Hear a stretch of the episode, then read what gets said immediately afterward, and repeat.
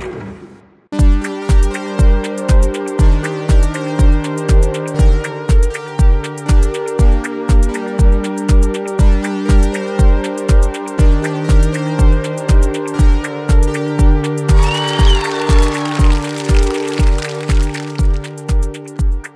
んにちは、トミトです。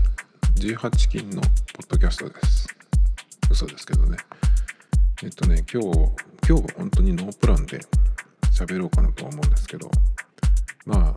ラジオ番組で言えばフリートークですけどね。まあ、フリートークしか喋ってないんですけどね。えっと、今日、初めてね、あの、またマクドナルドの話なんですけど、恒例のマック話ですね。2週に1回ぐらいやってますけど、今日初めてねあのご飯バーガーっていうのを食べてきたんですよ今月だったか先月から始まったんですけどライスバーガーっていうのがモスバーガーにあるんですけどまあそれをそれみたいなやつをマクドナルドも始めたんですよ。でそれはあの昼間は食べれなくて夕方の5時からあの開始するんですね。まあ最近は夜マックっていうのがあって普通のえー、とビッグマックとかいうレギュラーメニューの、えー肉がねパティが倍になるっていうのが夜マックであるんですけどそっちじゃなくてねそのあその時間帯にそのご飯バーガーっていうバンズのパンの代わりに、えーご飯になってそれでこう、えー具がね挟まってるってやつ。今3種類なんですけど照り焼きとチキンフィレオとあともう一個なんだっけかな。忘れましたけどもう一個あって3種類なんですよ。でモスバーガーのライスバーガーっていうのはラインナップ見るとあの結構その和風っていうかねそのご飯に合わせた中身っていうような感じなんですけどマックの場合はですねえっとまあ普通に照り焼きバーガーとかチキンなんとかとかのやつのそのそのままバンズを、えーご飯ライスに変えたっていうような感じなんですよ。だからねまあなんていうのかな。今日は照り焼きのやつを食べたんですけどちょっとうーんだからパンの方がいいような気がしちゃう。どうしてもなんか。やっぱりそのご飯の方に合わせてなんか作り変えてるっていうよりかはいつもの、えー、と照り焼きバーガーのレシピにレシピから、パンを抜いてご飯に変えたっていうような感じなんですね。だからそのマヨネーズとかも入ってるし。でもねその照り焼きを選んだのは一番そのご飯に合うかなと思ったんですけど。個人的にはねやっぱりあれだったらパンの方がと思いましたね。だからあともう2種類あるんですけどそれもちょっと食べてみないと分かんないんですけど。でもねチキンのやつとかはなんかご飯よりパンじゃないっていう感じがするんですよ。だってチキンあのなんかチキンって言ってもそのあれですよ。フライフライドチキンみたいなやつ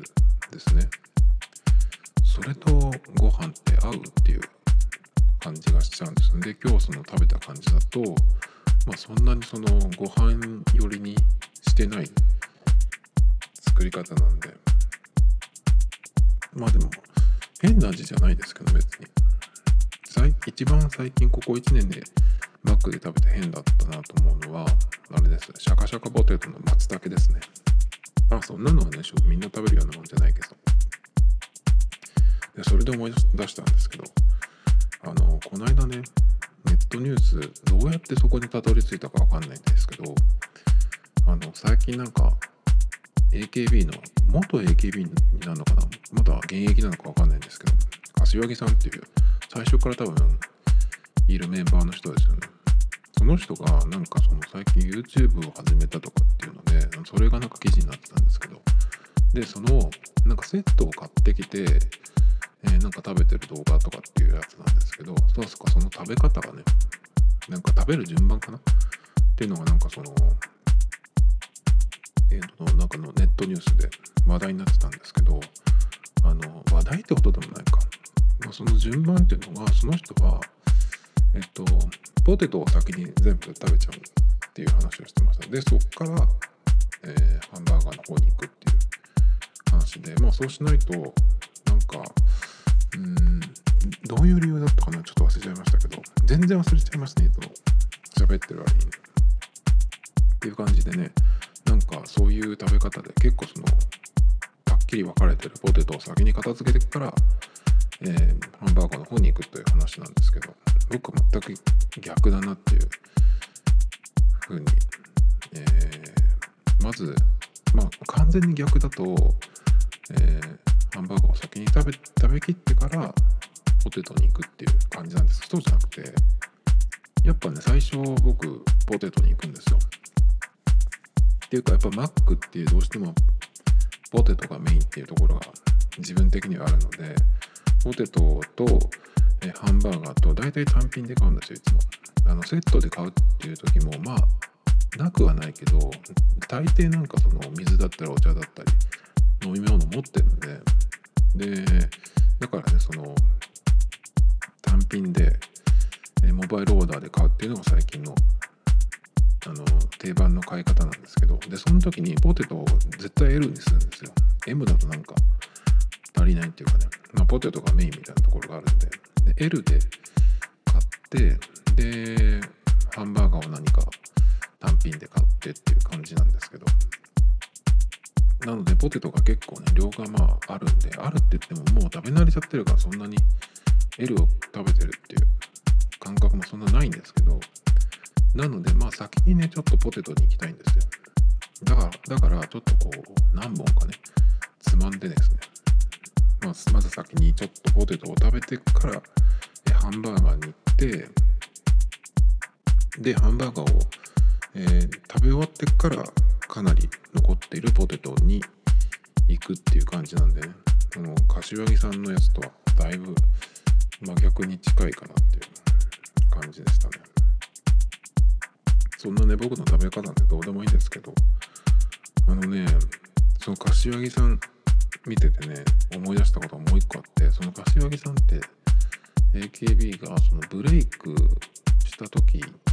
に結構その何て言うの主要メンバーみたいなさあの雑誌の表紙とかに何人かがね出てる時にいるようなメンバーだったと思うんですけどで結構ねその人はうんと顔が綺麗じゃないんですよ。失礼な話ね。指原とどっちがあれかな。でも指原だって全然美人じゃないけどブスでもあそこまで綺麗になれるよっていうなんかその希望の星みたいなところがあるじゃないですか。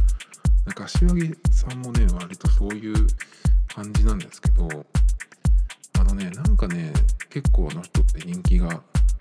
あった気がします。まあ今でもねその残ってるってことはもちろん人気があるからだと思うんですけどなんかその一番そのピークの時ブレイクして前田敦子とかがいた時ににもその結構ね結構その上の方に3番手とかにいたような気がする。3番手はちょっと上すぎかな。でも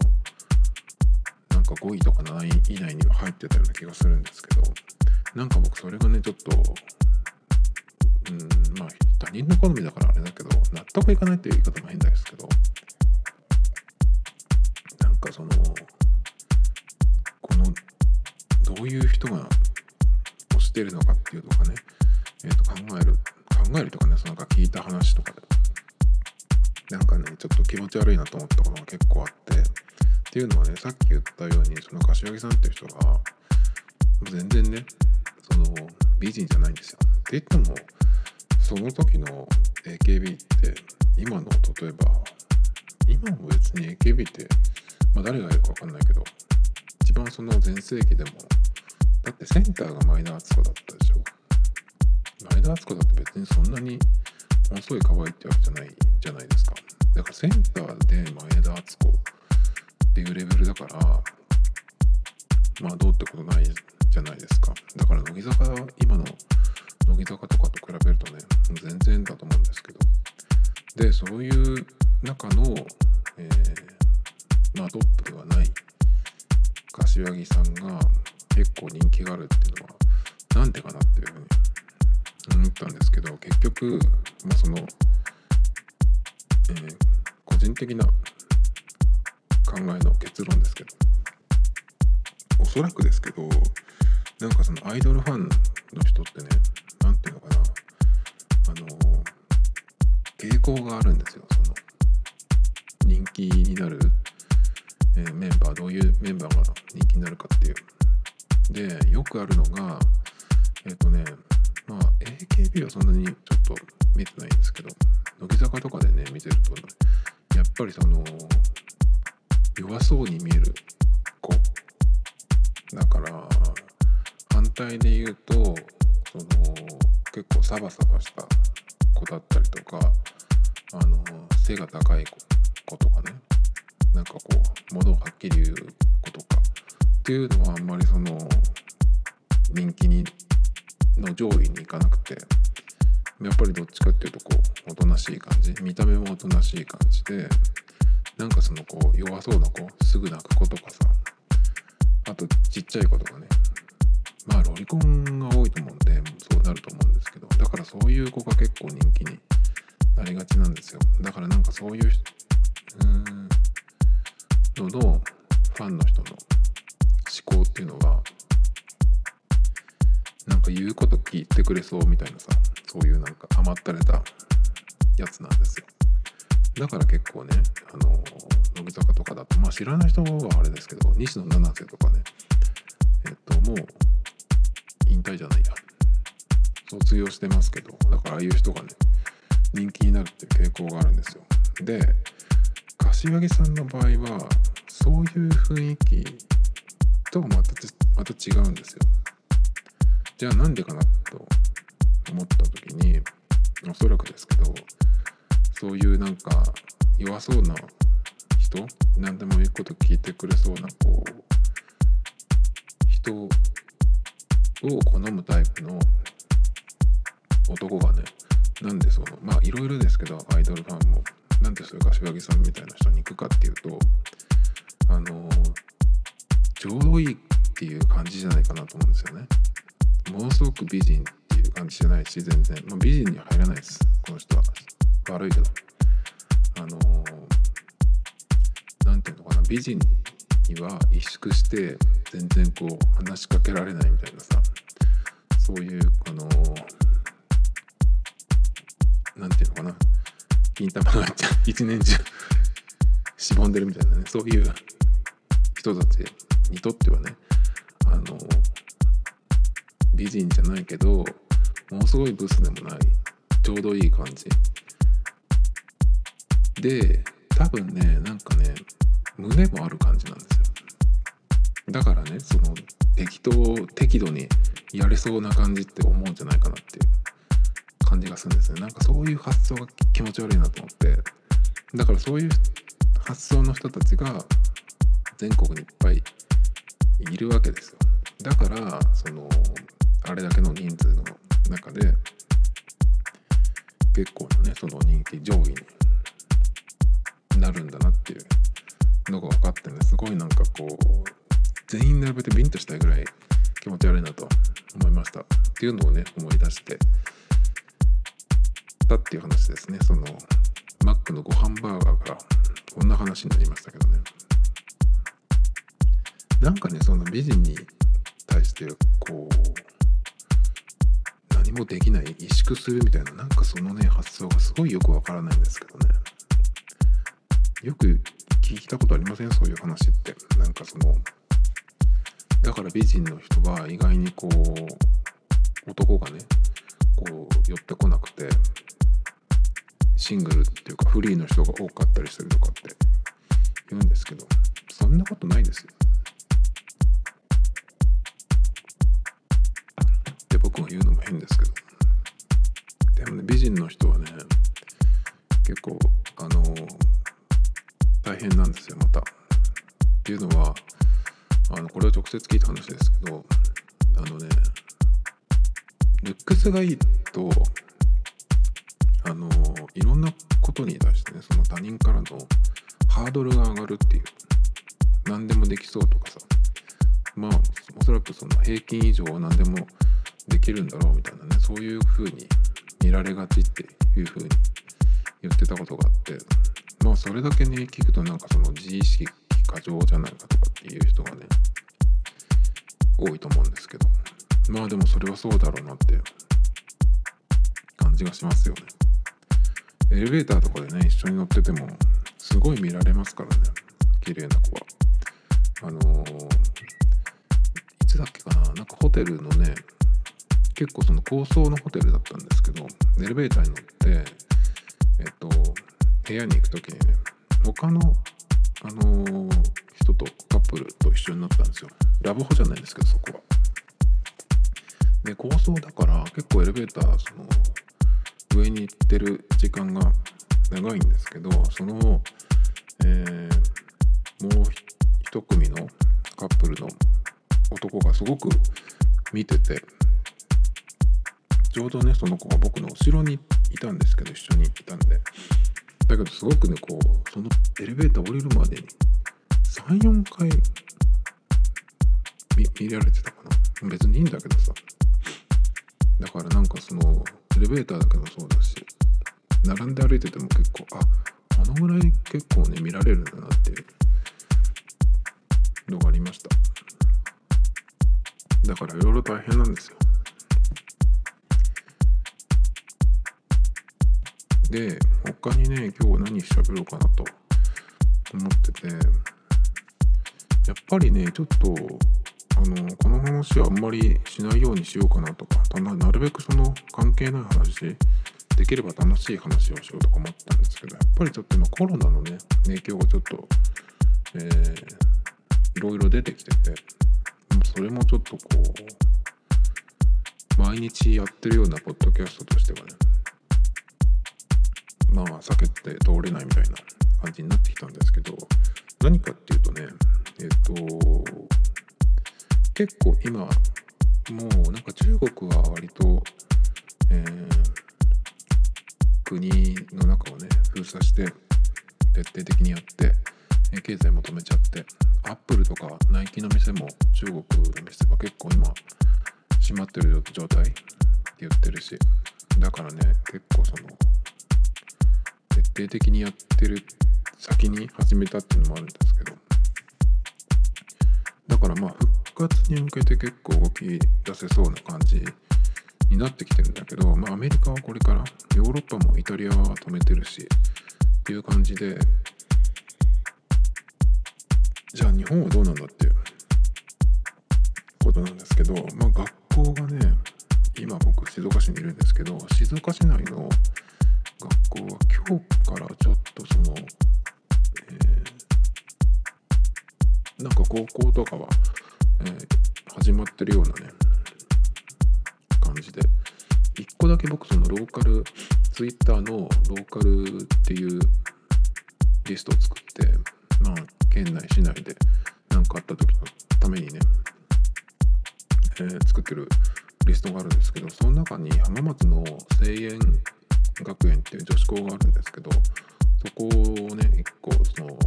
学校のアカウントを入れてるんです。けどあと静岡の県大県立大学とかも入れてるかな。でその声援学園っていうところが今日からえっと授業再開とかっていうね、あ、今日からってこの17日火曜日ですけど今。今日からだと普通だったら終業式とかってもうすぐだと思うんですけどどういうスケジュールでやるのかな？かんないですけどだけどあの3月になったところで、えー、首相からねあのちょっとしばらく学校休みにしてくれっていう風になってでまあ今日大体2週間経ったくらいなんですけど日本ってなんかその全体的にその学校だけじゃないけど特に何もしてないじゃないですか。あの自粛要請して学校休みにしたっていうのはあるけどその国内の移動は全然自由だしそれからまあイベントはね休みとか中止とかになってますけど延期とかね。だけどそのあれですよ、えー、国外にも行けるしね。まあ来てる人もいるでしょう。まあ中国の人は結構止められてるみたいだけど。だからそのアメリカとかイタリアとかね中国とかに比べたらあの何もしてないような感じがするんですけどその状態でなんかその2週間経ったからまあ学校ね休みにして2週間経ったからいろいろこう様子を見て特にその感染者が爆発的に増えてるとかじゃないところはぼちぼちなんかその再開様子見て再開してもいいんじゃないかみたいなニュースが出てきてるんですけどなんかそんな感じで大丈夫なのっていう気がするんですけどなんかねこのコロナの影響でまだまだね、えー、ヨーロッパもアメリカもまだこれからっていう感じなんで、えー、結構いろいろね普通だったら変わるんじゃないかなっていう的に思ってるんですけどまずねまだ株価も全然落ち着いてないんですよ。今日なんかはちょっとね日経は下げてるけどアメリカのダウなんかはガッと上がったりとかしてだけどこの大暴落があっ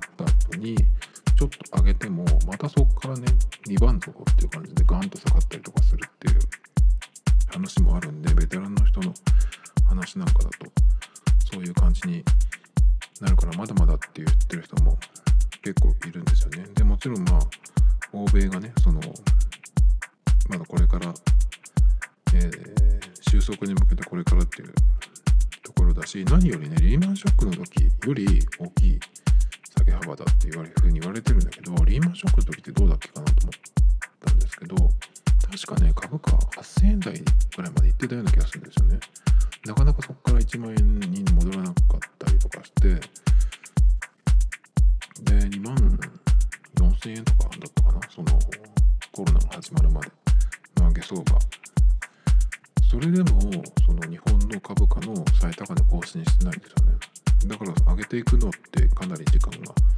かかると思うんですけどこんだけ下げてまあリーマンの時よりっていうのもあるのでえっと今1万7000円かな今日。だからまだまだ下がる可能性もあるんじゃないかなと。思うんですよ。だってリーマンの時は、まあ、その金融ショックがメインでしたけど今消費も止まっててしかも世界的にっていう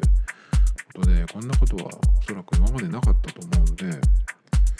だからまあ日経が1万割るっていうのもも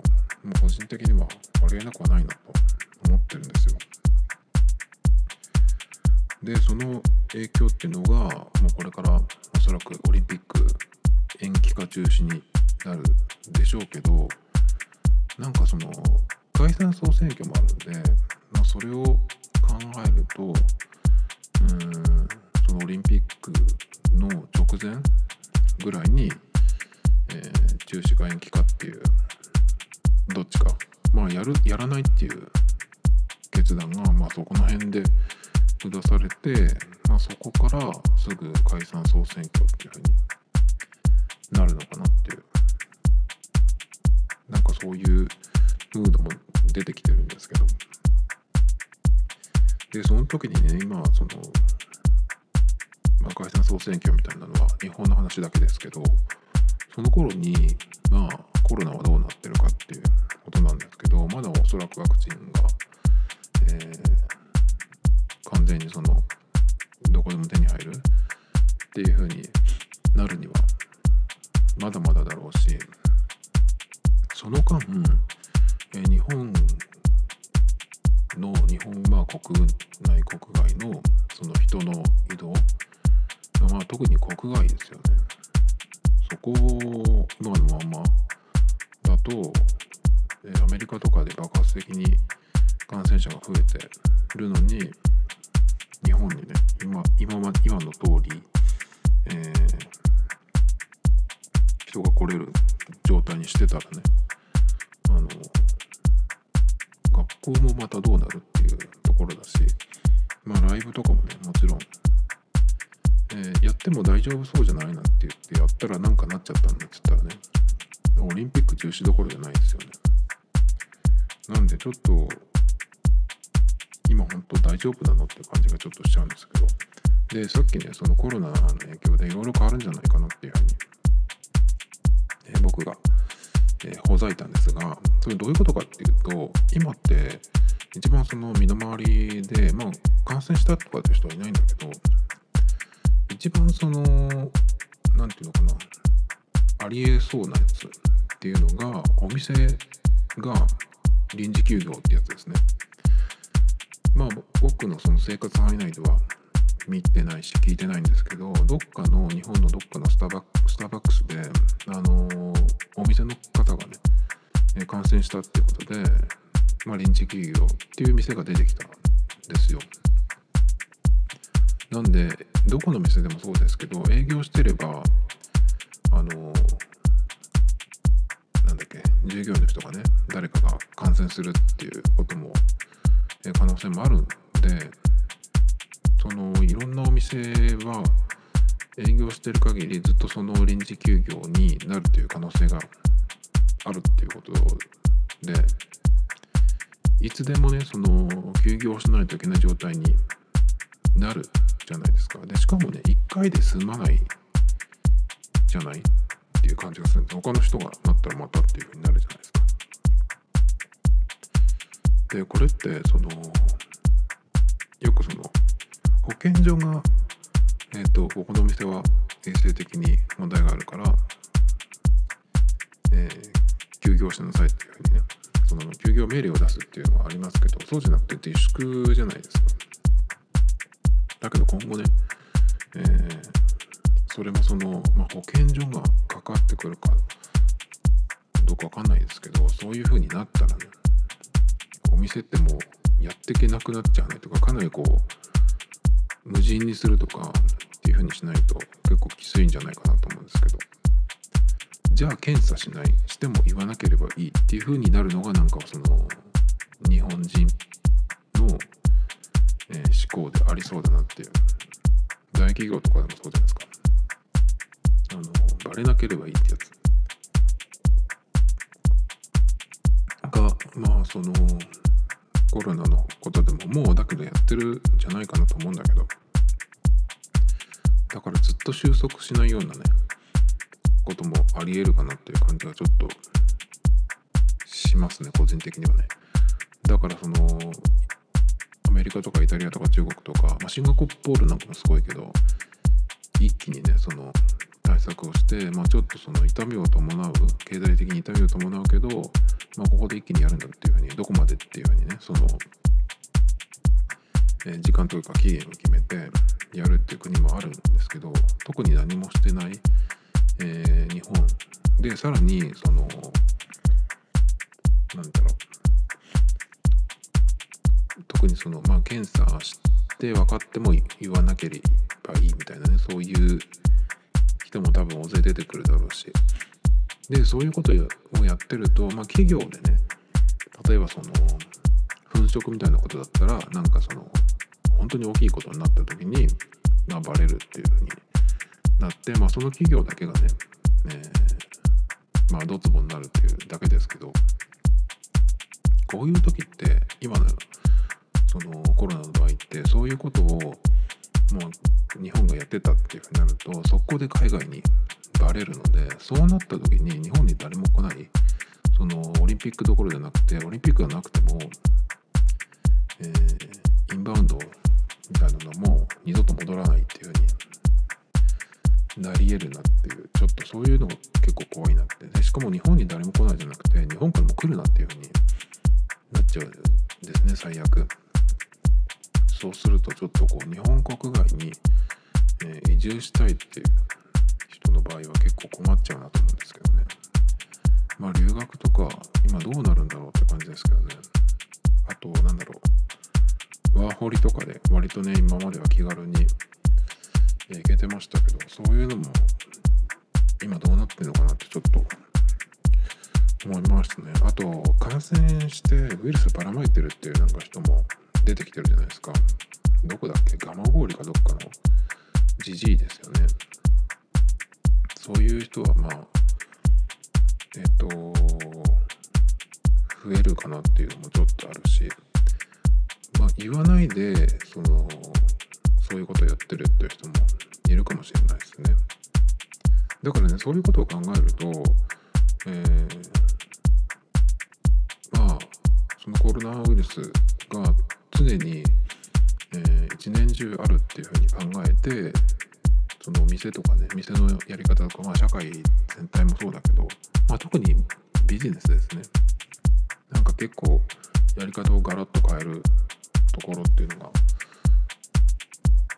早いところはもうやってるんだろうけど日本の場合は何やるのも遅いんでどうなるか分かんないんですが、まあ、ここでねだから結構いろいろ変わるんじゃないかなっていうのもちょっと個人的には思ってますけどね。まあだからそうするとまあ具体的にはあの非非接触のビジネス、まあ、無人店舗っていうだけに限らずね、まあ、今までその、えー、店舗とかなんとかがあって、えー、対面でね人があってっていうそのお金と物のやり取りというのがいうのが普通でしたけど、まあ、そのネット販売っていうことだけじゃなくてねなんかその今までこうなってたやつが、えー、そっちにシフトするっていうのがなんかどういうところから出てくるのかなっていう。まあちょっとまあ、まあ、個人的にはね期待の方が大きいですけどね。あとはねあのこれからおそらくもっとその今こんだけ株価が動いてるんで実体経済の方にも出てくるわけじゃないですか。で結構この3月なんかはその売り上げが、えー、全く立たないみたいな全くか分かんないけど立たないっていうとこもあるしまあ身の回りでもねあの売り上げいろんなとこ見るとえっ、ー、と今日の段階でそのまあ売上目標の半分も満たないっていうところも結構あったりするんですよねだからまあ早いところはこの3月で倒産みたいなねことも出てくると思うんですよ。3月4月で、えー、積んでみたいな。で日本でね倒産ラッシュみたいになった場合どのくらいの規模の、えー、企業とか店とかが潰れるか分かんないですけど、まあ、倒産ラッシュっていうくらいになったとしてそこしたらねそのまあラッシュあ倒産したらその店とかね不動産とか手放すじゃないですか。もしくは会社ごと。そうするとえそれは誰が今度拾うかっていうことなんですけど、まあ、個人的な予想ですけど中国のね人とか企業が、えー、日本のそのなんだろう会社とかお店とか不動産を結構買うんじゃないかなって。でそうなるとかなりその社会の、ま、地図みたいなのがねガラッと変わるようながするんですよね。これこの話ちょっと前に知ったかな？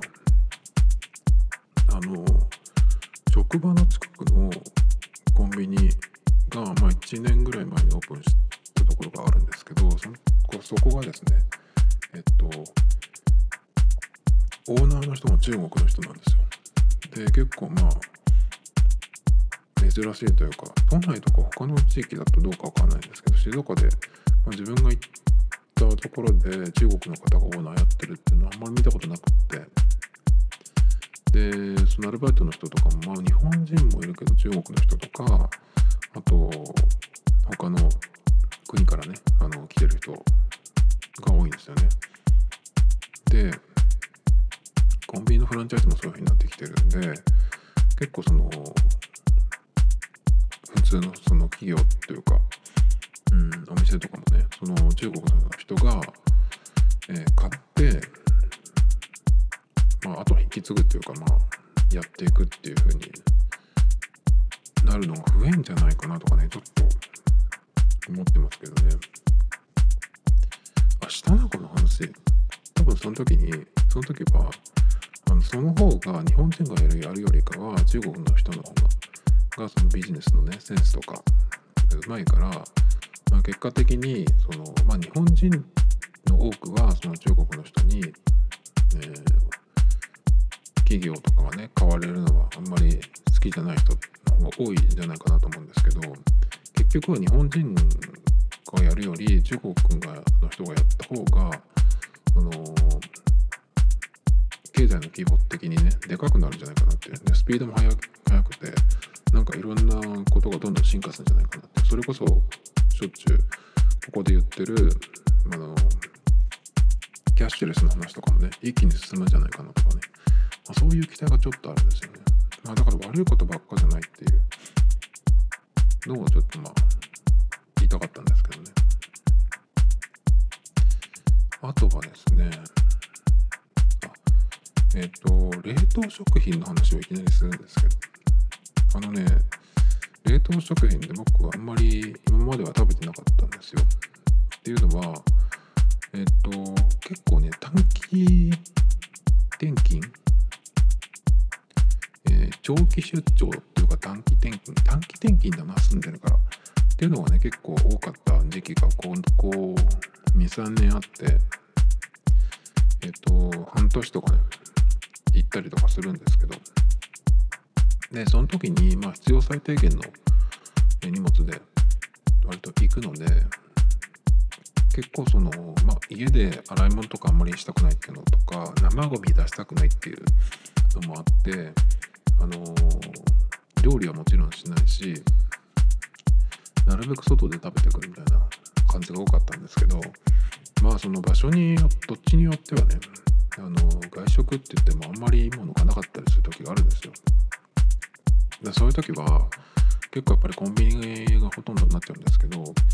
で冷凍食品もねそのスーパーとかコンビニとかに行けばあるんですけど食器がね、えー、ないからっていう理由で、まあ、買えばいいんだけど、まあ、食器がないからっていう理由でね結構その冷凍食品よりコンビニのことが多かったりしたんですよ。家で食べる時に。でもうトレーがついてるやつとかもあったりする。でたまに、ま、そういう時は冷凍食品のものも食べたりしますけど、まあ、圧倒的にトレーがついているやつっていうのは少ないんですよ。食器が必要なのが結構多いんですけど。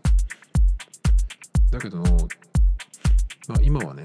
えー、食器があるのでちょっとね食べてみようかなと思って食べたらですねなんかものすごいうまくなってるんですね冷凍食品の。いろんなものが。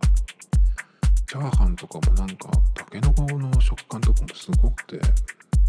一番よく食べるのはあの汁なし担々麺のやつなんですけど日清かどっかのやつで大盛りって書いてあるやつで何グラムか忘れましたけどそれが猛烈にうまくて結構ビリビリ系のやつでねえー、ホアジャオっていうあの辛い粉もついてるやつなんですけどまあそれとかねあと最近はねびっくりしたのは水がなくなくてもラーメンができるってやつでどうやって作るかっていうとえっと中身を鍋にねいきなり開けるんですよ。あのもう固まってるやつなんですけどそれで弱火で、えー、ちょっとずつ温めていくとそのスープがねそこから出てくるっていうやつで全く水分がいらない。まあだからそれを食べるにはさっき食器がないとかって言ってましたけど食器はもちろんだけどあの鍋がないとねダメなんですけど、まあ、それでもね水がなくってラーメンができるとかねちょっとびっくりしましたけど、ね、まあそういう感じで割と冷凍食品っていうとお弁当のおかずみたいな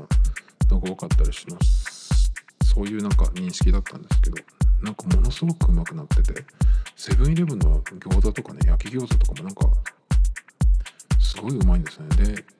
100円台じゃないかな120円とかそんぐらいで買えるんでまあびっくりしたんですけど。でなんでこんなうまくなったんだろうと思ってね。そうしたらなんかそのなんだっけ急速冷凍する技術が格段に上がったみたいで。でもそうは言っても急速冷凍できる技術が上がったっていうのはもちろんその冷凍食品の、えー、クオリティはね上がると思うんですけどそのもともとの料理がうまくなかったら冷凍だろうが出来たてだろうが変わらないじゃないですか。そのうまさっていうとこにはなんないじゃないですか。だからその辺の元のその料理を作るところもだいぶそのまあどうやって進化したのか分かんないですけど結構ねそういう企業が作るうん食べ物ってまあどうしてもまあまあまあっていう感じがしちゃうんですよ。っていうのはやっぱり結局はそのまあサラリーマンが作ってるっていう感じがどうしてもしちゃうんですよね。コンビニとかもそうですけどまあ研究とか専門家みたいな人を入れて開発してるってのは分かるんですけどやっぱりそのどうしても普通の人が開発してるっていう感が拭えないんですよね。だからなんかその発想がやっぱりそのまあ普通の人の発想っていうかだからそこに付加価値が出ないっていうような感じがしてたんですけどだけどそもそもねえっとコンビニなんかの場合お弁当とかいうやつは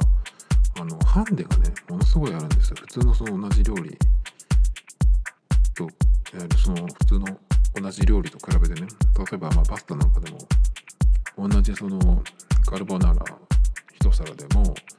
え、作ってすぐ出すっていうやつとコンビニの場合は冷凍じゃなくてまあ冷蔵ですね。チルドでしかもその作ってからそのお客さんが買って食べるまでに何十時間と普通経つじゃないですか。何十時間かな何時間か。でしかもその輸送してそれからまあレンジで温めてっていう過程があってもう一つあとお皿でなくてあのなんか安っぽいトレーで安っぽいフォークで食べるっていうのもあってそのルックスもそうだけどやっぱりいろいろハンデがあるんですよね。だからまあその冷凍食品とかと比べるとまあかなりその比べ物にならないと思うんですけど。だけどそれにしても冷凍食品は本当にうまくなったなっていう感じがしますね。だから結構ねあのコンビニでも今アイスの入ってるケース？と同じ大きさのケースが横にあっていろいろね冷凍食品があるんですけどだからねあこんなにうまいんだったらちょっといろいろ食べてみようかなっていうになるんですけど1個だけねおすすめしないやつがあります。それはえっとフルーツです。冷凍食品のフルーツっていうのがあるんで冷凍のフルーツ。でそれはもちろんあのレンジで温めるっていうんじゃなくて自然解凍なんですけど僕結構ピンクグレープフルーツとかね好きなんであのまあめんどくさい時はあのそのね冷凍食品のやつを食べてみようかなと思って食べたことがあったんですけどまず解凍するのがその自然解凍なんで結構時間がかかるっていうのとあとね食べた時にぱりねかなり水っぽくなるんですよ。だからその新鮮なというかその皮むいてすぐ食べるっていうのに比べるとものすごいねなんか同じものとは思えないくらい。全部食べれたっけかな？ちょっともしかしたら途中でやめたかもしれない。そのぐらいちょっとまずかったですね。なのであの自然解凍の冷凍のフルーツはおすすめしないです。あれはでも難しいと思う。Tomito Times Podcast. This program was broadcasted you Anchor FM.